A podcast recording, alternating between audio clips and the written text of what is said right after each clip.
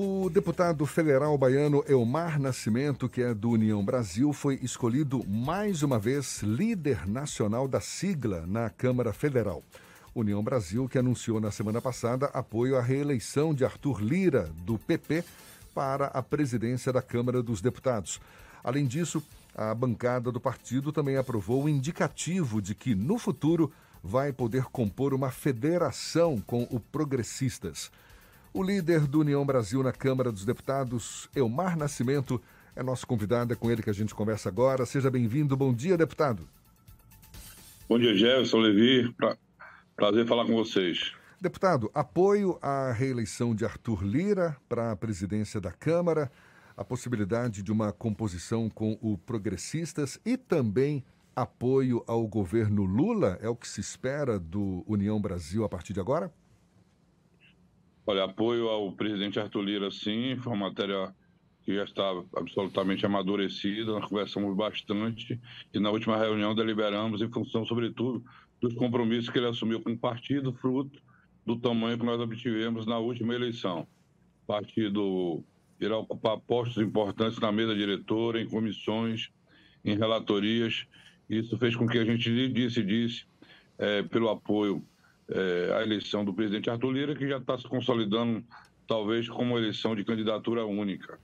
Com relação à participação e apoio ao governo federal, isso é uma coisa que não foi deliberado no nosso partido, sequer foi tratado, até porque é, não houve convite. Mas houve discussões nesse sentido e uh, alguns integrantes do partido manifestaram é, um, uma tendência, digamos assim, de o partido se aproximar mais do governo Lula. É uma possibilidade, pelo menos? Olha, houveram muitas conjecturas, fruto sobretudo de um cálculo matemático, né? Tem três partidos grandes de centro, que são União Brasil, o MDB e o PSD, ficam muito difíceis para o governo compor maioria. Agora, no nosso partido tem de tudo, é, fruto sobretudo de, da, das colocações das províncias, dos estados. Nós temos no Paraná, nós temos no norte do país é, deputados que são mais aliados e têm uma tendência maior ao, ao atual presidente, Jair Bolsonaro. Então é uma coisa que precisa ser muito debatida. Nós temos, por exemplo, dentro do nosso partido, um casal que é absolutamente anti-apoio qualquer tipo de conversa com o PT, que é o, o casal Sérgio e Rosângela Moro. Deputado Elmar Ernesto Marques aqui. É, o presidente da, do, do, União Brasil, Luciano Vivata, por outro lado, já declarou que oposição também o partido não vai fazer, oposição aberta, declarada é, ao governo Lula, né? E o senhor falou da situação em cada estado. O senhor é líder da bancada federal. Mas pensando com os olhos de dirigente do União Brasil aqui na Bahia, considerando a derrota no plano estadual e o não alinhamento com o governo federal, isso não criaria dificuldades para a recomposição desse campo do qual o senhor é um dos líderes? E eu digo considerando principalmente as demandas sempre muito é, é, é, fortes dos prefeitos, né, que saíram é, é, também é, dessa eleição estadual com expectativas frustradas é, em função do resultado que foi surpreendente para muita gente. Como é que fica a situação do União Brasil aqui na Bahia, considerando essa discussão que há em plano nacional? Olha, na Bahia nós disputamos as eleições, tivemos 47,5% dos votos, o nosso candidato, ACM Neto, e uma postura de cumprir o que o povo nos delegou, que é ficar na oposição. É, isso não significa dizer que, por conta da situação da Bahia, a gente vai impor isso ao partido. Nós temos que olhar a situação do Brasil como um todo. É, nós vivemos momentos difíceis, de momentos de muita polarização, de uma extrema-direita que sequer sabia que existia e que está muito forte nas ruas, e de uma esquerda que tem a sua principal é, figura o atual, o, o, o, presidente eleito da República. Se não fosse ele, o candidato, qualquer outro seria muito difícil que houvesse sucesso nas eleições. Mas ao mesmo tempo que o povo lhe deu uma vitória nas urnas, não elegeu na sua base de partidos que o apoiou parlamentares que consolide uma base que lhe dê condições de governar e implementar as políticas públicas que ele gostaria de fazê-lo. É, o PT e os seus aliados fizeram 133 deputados e 22 senadores. Então vai ter que conversar muito. Acho que a população brasileira, quando fez isso, fez para que a gente funcione o Poder Legislativo como um sistema de contrapeso, em que a gente da a população deu carta branca ao presidente para governar, mas não tanto, nem tanto. Sabe das nossas ideias, sabe do nosso compromisso com a responsabilidade fiscal. E aí nós estamos diante do primeiro grande desafio, que é essa a PEC, é, né? PEC da transição, em que nós estamos discutindo o limite da autorização que vamos dar para furar o teto sem que isso comprometa a estabilidade fiscal do país. Deputado, é, o senhor deu declarações também no sentido de meio que jogar um pouco de água nessa fervura. Eu imagino que, assim, vou, vou, lhe fazer uma pergunta bem objetiva. Entre, nesse clima de polarização, entre aproximação com, com quem está resistindo a aceitar o resultado da eleição e essa outra frente que se aglutina para além da, dos partidos que elegeram o, o presidente Lula para voltar o país para uma situação de mais normalidade, né? Para onde se inclina mais o União Brasil, segundo o seu líder na, na Câmara? Olha, sempre a defesa das instituições e da democracia. Não dá para brincar com isso. É, por mais eu fui uma das pessoas que apoiou o atual presidente, não dá para a gente aceitar que extremistas, ainda mais incendiado por quem quer tirar algum tipo de vantagem eleitoral, algum tipo de vantagem desse tipo de coisa, incentivar que a gente tenha manifestações antidemocráticas no nosso país. A gente sofreu muito com isso, nós temos uma democracia consolidada, essas mesmas urnas já nos trouxeram vitórias e derrotas, e a gente tem que estar preparado para isso. Não é porque foi uma vitória apertada que a gente vai deixar de reconhecer. Nós reconhecemos a legitimidade das urnas que serviram, inclusive, para nos eleger. Eu já estou no sétimo mandato disputando sempre com essas mesmas urnas em eleições municipais, eleições estaduais, já perdi, ganhei, e eu não posso desacreditar de um sistema em que eu fui eleito sete vezes consecutiva, nem apoiar qualquer tipo de manifestação extremista nesse sentido. Eleição a gente ganha, perde, perdeu, vamos se preparar para daqui a quatro anos. Perfeito, e deputado. reconhecer a vitória de quem ganhou. Queria lhe fazer só mais uma pergunta aqui, antes de passar para Jefferson aqui, sobre o senhor entusiasta das fusões. Né? Foi um dos principais articuladores aí da fusão do Democratas com o PSL, que resultou no União Brasil.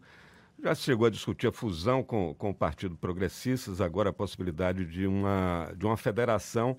Mas nessa possibilidade de um apoio, ainda que guardado uma certa distância em relação ao, ao governo federal, alguns parlamentares, como o senhor falou do casal Moro, mas também o senador Hamilton Mourão, atual vice-presidente da República, ficariam em situação desconfortável, mas eu lhe pergunto, um, um, faço uma pergunta mais pragmática mesmo, como liderança de partido.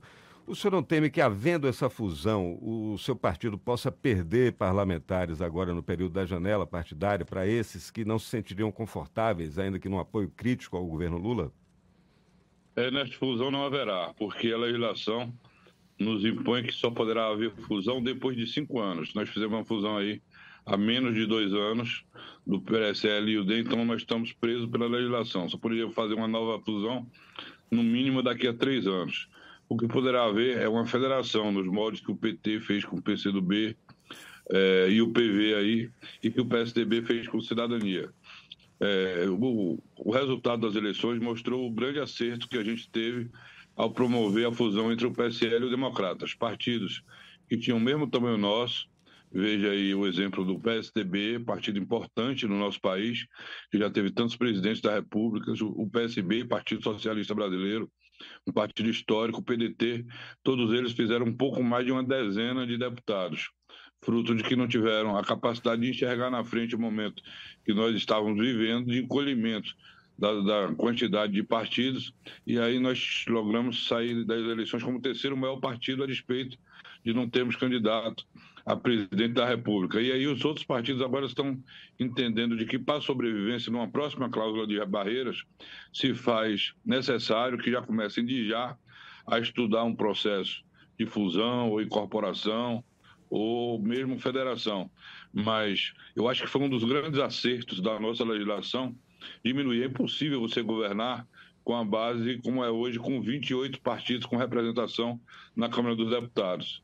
Isso impõe que nas próximas eleições nós vamos reduzir isso aí para um quadro mais desejável, no limite de seis, sete, no máximo oito partidos.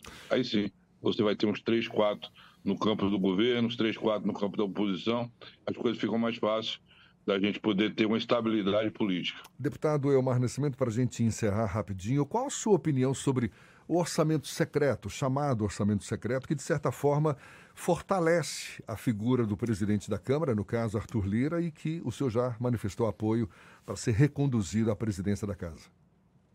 absolutamente não existe é, nada de secreto numa coisa que você publica, vai para o diário oficial, os municípios têm que fazer licitação, os órgãos federais têm que fazer licitação, publicar, executar na, na forma da lei. O que existe é zero, anote o que eu estou dizendo, 0,3% do orçamento que é destinado pelos deputados. Será possível que nós fazemos o orçamento geral da União e não temos direito de indicar 0,3% de para onde ele vai ser executado? Que tipo de subrepresentação é essa que querem que a gente tenha onde a gente. É, eu tive 175 mil votos e não tenho o direito de dizer onde é que vai ser realizado um hospital. Será que eu não conheço quais são as necessidades da minha região? Da, da Bahia inteira, eu fui votado na Bahia inteira. Os deputados que foram eleitos, será que não estão legitimados a apontar aonde é que deve ser a execução? Agora, realmente tem uma coisa que precisa ficar mais transparente. É, ao invés de ficar sob o domínio, digamos assim, do presidente da Câmara e do, do presidente do Senado, para indicar quanto cada um dos parlamentares é, vão ter direito a indicar, mas a gente tem uma espécie de critério, talvez baseado no resultado das próprias eleições, na forma que é feita a legislação eleitoral com referência ao fundo partidário, para que a gente possa tratar de forma diferente os diferentes.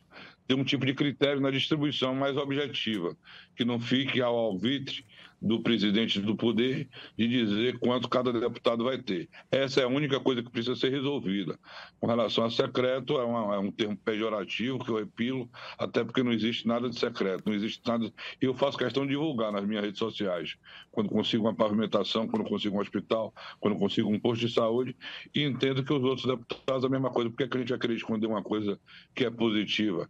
A expectativa da população, quando nos elege, é que a gente traga recursos para cada cada um dos municípios que a gente representa. E o que nós, ou boa ou ruim, o que a gente tem na Câmara dos Deputados é o exato da representação do povo brasileiro, que nos colocou na Câmara. E se a gente faz o orçamento, a gente tem o direito de opinar o mínimo possível na execução desse orçamento. E aí eu te repito, é zero e significa 0,3% do total do orçamento da União. Deputado Elmar Nascimento, mais uma vez, líder da, do União Brasil na Câmara dos Deputados. Muito obrigado pela sua disponibilidade. Bom dia e até uma próxima.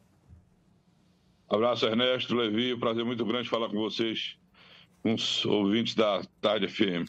Agora, 17 para as 9 na Tarde FM.